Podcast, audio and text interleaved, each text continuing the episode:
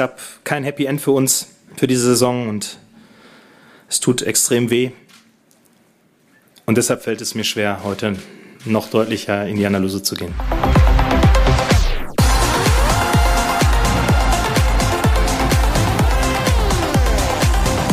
Ja, ganz schwer, das in Worte zu fassen, was da gestern passiert ist. Wir probieren es in dieser Ausgabe BVB Kompakt trotzdem. Ich bin Luca Benincasa. Schön, dass ihr auch heute mit dabei seid.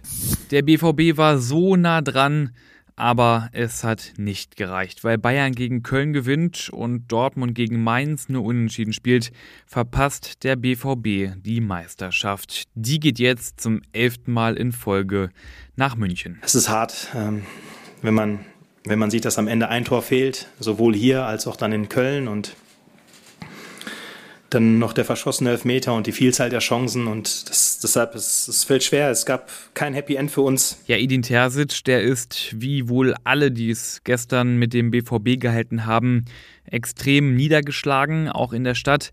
Da war ja eigentlich alles vorbereitet und angerichtet für eine riesige schwarz-gelbe Party, aber daraus wurde ja bekanntermaßen nichts. Mein Kollege Thomas Thiel, der war gestern in der Stadt unterwegs und hat die Eindrücke direkt nach Abpfiff eingefangen. Es wirkt ein bisschen so, als wäre jemand gestorben. Also Leute haben am Tresen geweint. Ich habe hier einen zusammengesunkenen jungen Mann gesehen, der auf einer Verkehrsinsel saß und von seiner Freundin getröstet wurde. Ja, es fühlt sich, es fühlt sich, glaube ich, für viele Fans immer noch sehr schwer greifbar an. Und auch wenn der Frust und die Enttäuschung natürlich unendlich groß war, die Fans im Stadion, die haben gestern mal wieder gezeigt, was den BVB ausmacht.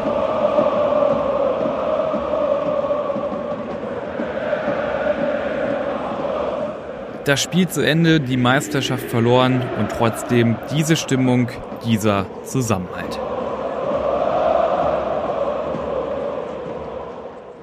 Tja, und kommen wir zum Spiel. Das konnte ja aus Sicht der Dortmunder gar nicht schlechter anfangen. 2 zu 0 lag der BVB hinten nach nur 24 Minuten. Zwischenzeitlich hatte Sebastian Haller noch via Strafstoß die Gelegenheit zum Ausgleich. Den Elver hat er aber verschossen. Nach dem, nach dem Gegentor und dann besonders nach dem zweiten Gegentor merkt man einfach, wie schwer der Ball auf einmal wird wie schwer die Beine werden. Und das hat, glaube ich, jeder gesehen, ob im Stadion oder vor dem Fernseher. Die Mannschaft wirkte teilweise wie gelähmt. Die beiden Tore, die Dortmund dann noch erzielt hat, die kamen dann einfach zu spät. Ein Treffer hat am Ende zur Meisterschaft gefehlt. Und auch nur ein Tor hat in Köln gefehlt, beziehungsweise ein Tor weniger der Bayern, denn bei einem Unentschieden zwischen Köln und Bayern wäre Dortmund ja auch Meister gewesen. Aber der Konjunktiv, ihr kennt das Spiel.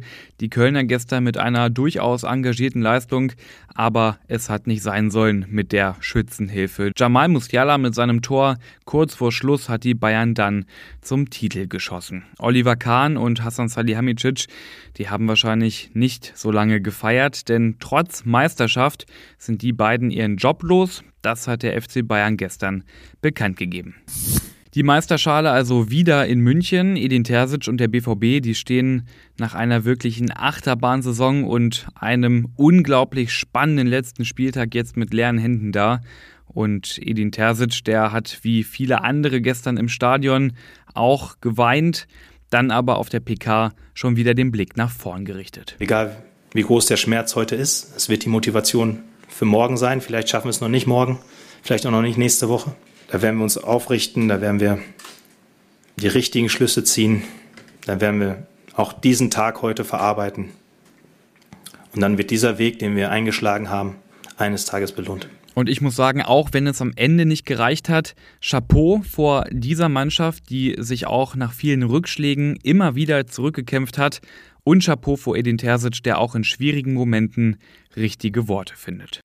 Wir sind jetzt am Ende dieser Episode und was soll ich sagen? Diese Saison ist noch lange nicht auserzählt. Das machen wir aber hier im Podcast und natürlich auch online auf ruhrnachrichten.de.